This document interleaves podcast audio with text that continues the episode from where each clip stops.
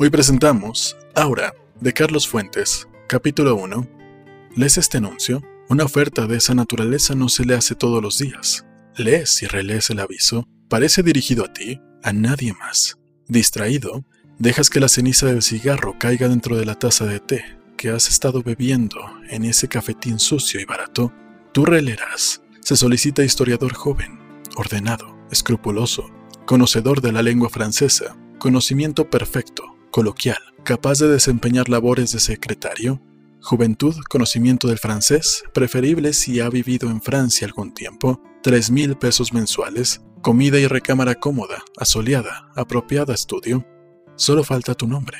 Solo falta que las letras más negras y llamativas del aviso informen Felipe Montero. Se solicita Felipe Montero, antiguo becario en la Soborna, historiador cargado de datos inútiles, acostumbrado a exhumar papeles amarillentos, profesor auxiliar en escuelas particulares, 900 pesos mensuales. Pero si leyeras eso, sospecharías, lo tomarías a broma. Donceles 815. Acuda en persona, no hay teléfono. Recoges tu portafolio y dejas la propina. Piensas que otro historiador joven en condiciones semejantes a las tuyas ya ha leído ese mismo aviso, tomado la delantera, ocupado el puesto, Tratas de olvidar mientras caminas a la esquina, esperas el autobús, enciendes un cigarrillo, repites en silencio las fechas que debes memorizar para que esos niños amodorrados te respeten. Tienes que prepararte.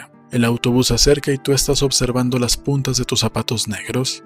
Tienes que prepararte. Metes la mano en el bolsillo, juegas con las monedas de cobre, por fin escoges 30 centavos, los aprietas con el puño y alargas el brazo para tomar firmemente el barrote de fierro del camión que nunca se detiene.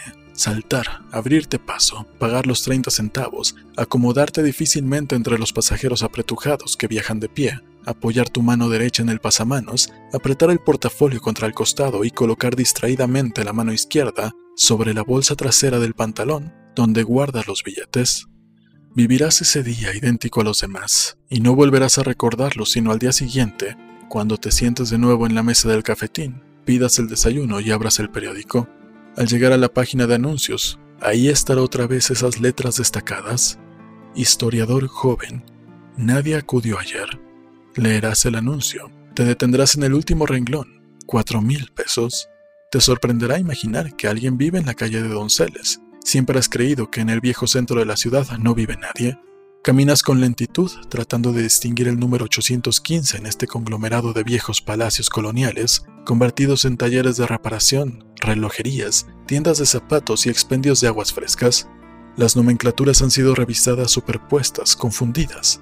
El 13 de junio, al 200, el antiguo azulejo numerado 47, encima de la nueva advertencia pintada con tiza, ahora 924 Levantarás la mirada a los segundos pisos, ahí nada cambia. Las sinfonolas no perturban, las luces de mercurio no iluminan, las baratijas expuestas no adornan ese segundo rostro de los edificios, unidad del tesontle.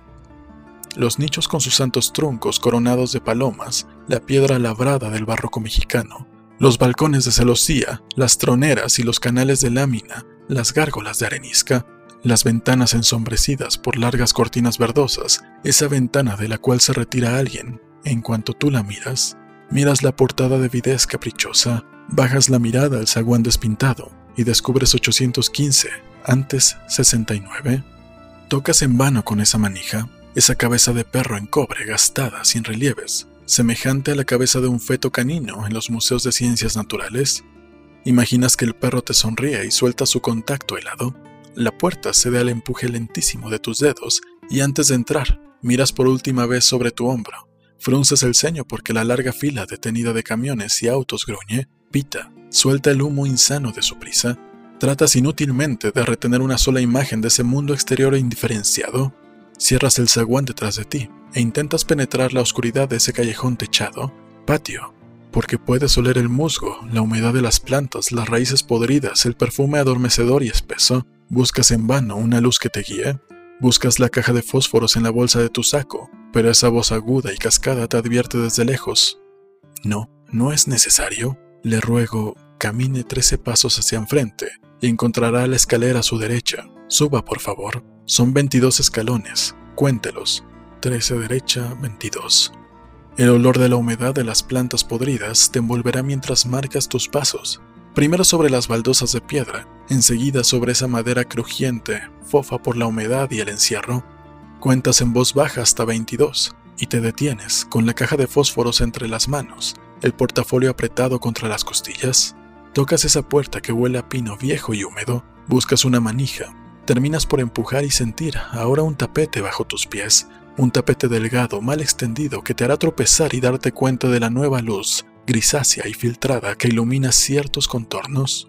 Señora, dices, con una voz monótona porque crees recordar una voz de mujer. Señora.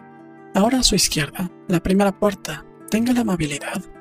Empujas esa puerta. Ya no esperas que alguna se cierre propiamente. Ya sabes que todas son puertas de golpe.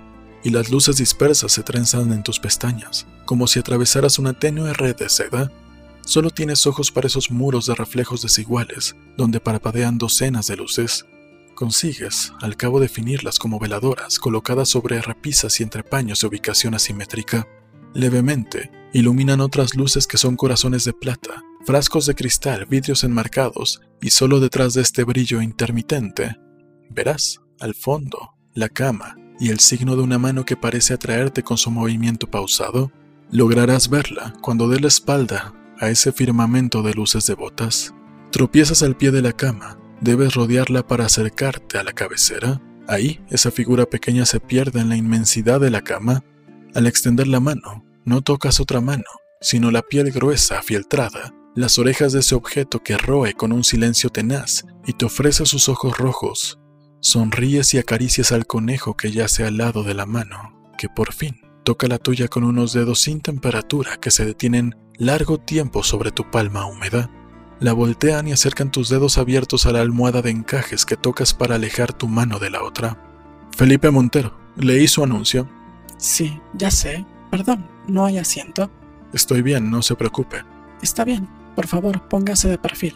No lo veo bien. Que le dé la luz. Así, claro. Leí su anuncio. Claro, lo leyó. ¿Se siente calificado? ¿Avez-vous fait de A París, madame.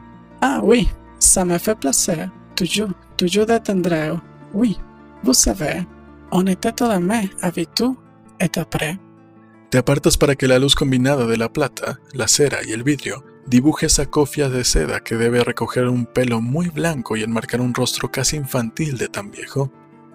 Los apretados botones del cuello blanco que sube hasta las orejas ocultas por la cofia las sábanas y los edredones velan todo el cuerpo con excepción de los brazos envueltos en un chal de estambre, las manos pálidas que descansan sobre el vientre.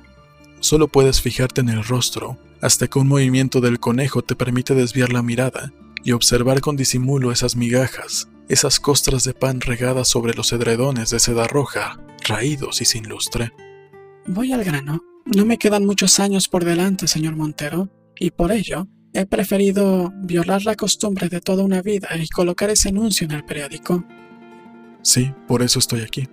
Sí, entonces acepta. Bueno, desearía saber algo más. Naturalmente. ¿Es usted curioso? Ella te sorprenderá observando la mesa de noche, los frascos de distinto color, los vasos, las cucharas de aluminio, los cartuchos alineados de píldoras y comprimidos, los demás vasos manchados de líquidos blancuzcos que están dispuestos en el suelo, al alcance de la mano de la mujer recostada sobre esta cama baja, entonces te darás cuenta de que es una cama apenas elevada sobre el ras del suelo cuando el conejo salta y se pierde en la oscuridad. Le ofrezco cuatro mil pesos.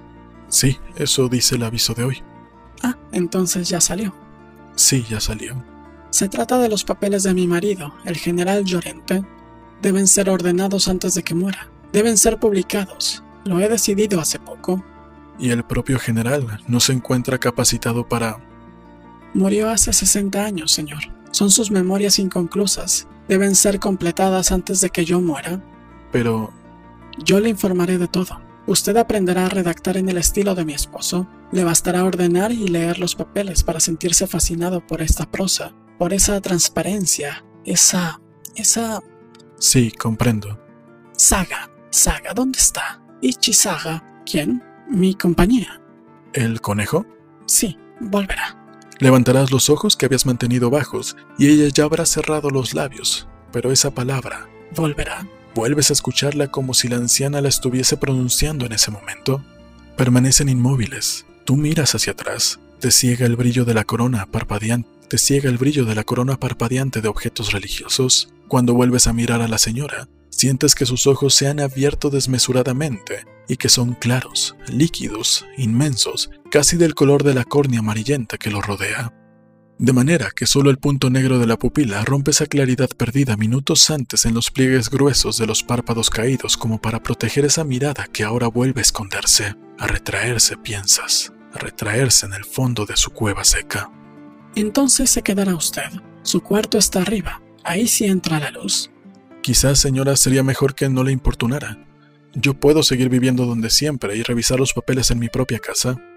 Mis condiciones son que viva aquí. No queda mucho tiempo. No sé. Ahora. La señora se moverá por primera vez desde que tú entraste a su recámara. Al extender otra vez su mano, tú sientes esa respiración agitada a tu lado, y entre la mujer y tú se extiende otra mano que toca los dedos de la anciana.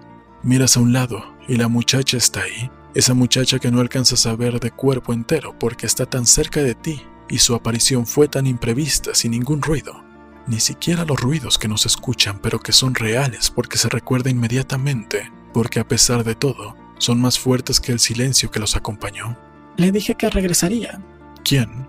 Ahora, mi compañera, mi sobrina. Buenas tardes. La joven inclinará la cabeza y la anciana, al mismo tiempo que ella, remedará el gesto. ¿Es el señor Montero? Va a vivir con nosotras. Te moverás unos pasos para que la luz de las veladoras no te ciegue. La muchacha mantiene los ojos cerrados, las manos cruzadas sobre el muslo. No te mira. Abre los ojos poco a poco como si temiera los fulgores de la recámara. Al fin, podrás ver esos ojos de mar que fluyen, se hacen espuma, vuelven a la calma verde, vuelven a inflamarse como una ola. Tú los ves y te repites que no es cierto, que son unos hermosos ojos verdes idénticos a todos los hermosos ojos verdes que has conocido o podrás conocer. Sin embargo, no te engañas. Esos ojos fluyen, se transforman, como si te ofrecieran un paisaje que solo tú puedes adivinar y desear. Sí, voy a vivir con ustedes.